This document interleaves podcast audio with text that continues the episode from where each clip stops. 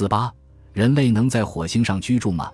人类若想在火星上居住，同样不可避免的，首先要有水的存在。但就在几年前，美国航天局发布新闻说，火星上有水，由此这颗星球引起了人们极大的关注。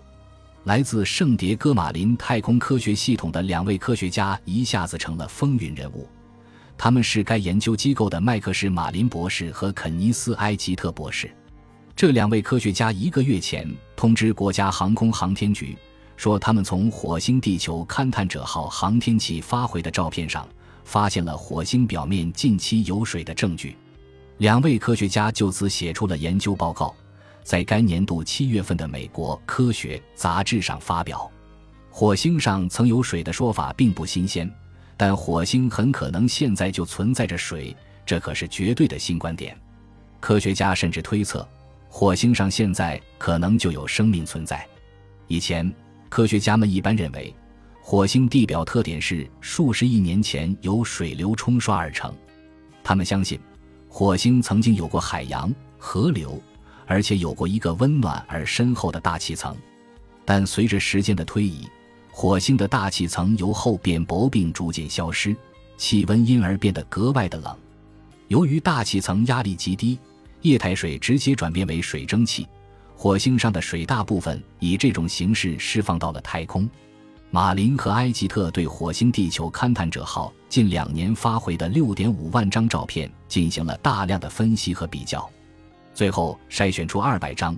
经过多方研究和查证，终于大胆提出，火星上存在水的时间距离我们比较近，最多也就是几百万年前或几千年前的事，甚至可以说。火星现在就有水，根据他们的研究，火星上面有许许多多的山沟、溪谷和扇形的三角洲，这些很可能是水从火山口的悬崖峭壁上急流而下造成的。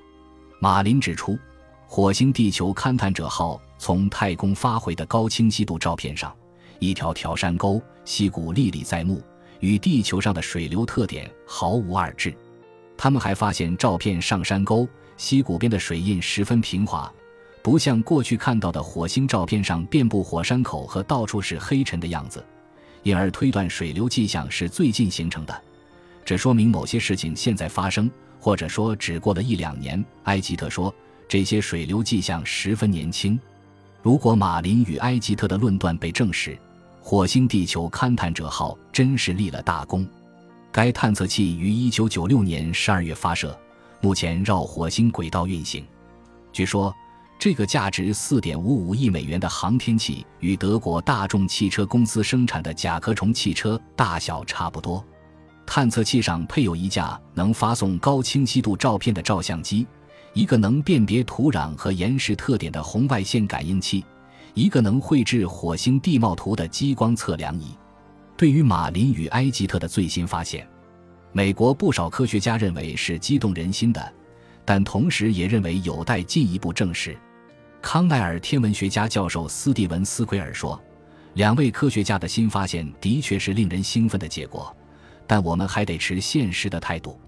我认为，到2003年，人们还不会看到一只小轮车稳稳地落在火星山脉底部，然后爬上爬下，再向岩石中打管子。”国家航空航天局首席科学家艾德维勒尔说：“在人类登上火星之前，国家航空航天局还需通过机器人对火星进行几十年的研究。该局目前计划每二十六个月进行一项火星探测任务，这些计划主要是为了侦察、寻找可供机器人着陆的可能之地，也许最后会送人上去。”他说：“如果火星表面存在液态水的观点能被证实。”这无疑将加快将人类送到火星上的可能性。如果我们曾有过送人到火星的愿望的话，现在这种愿望更加强烈了。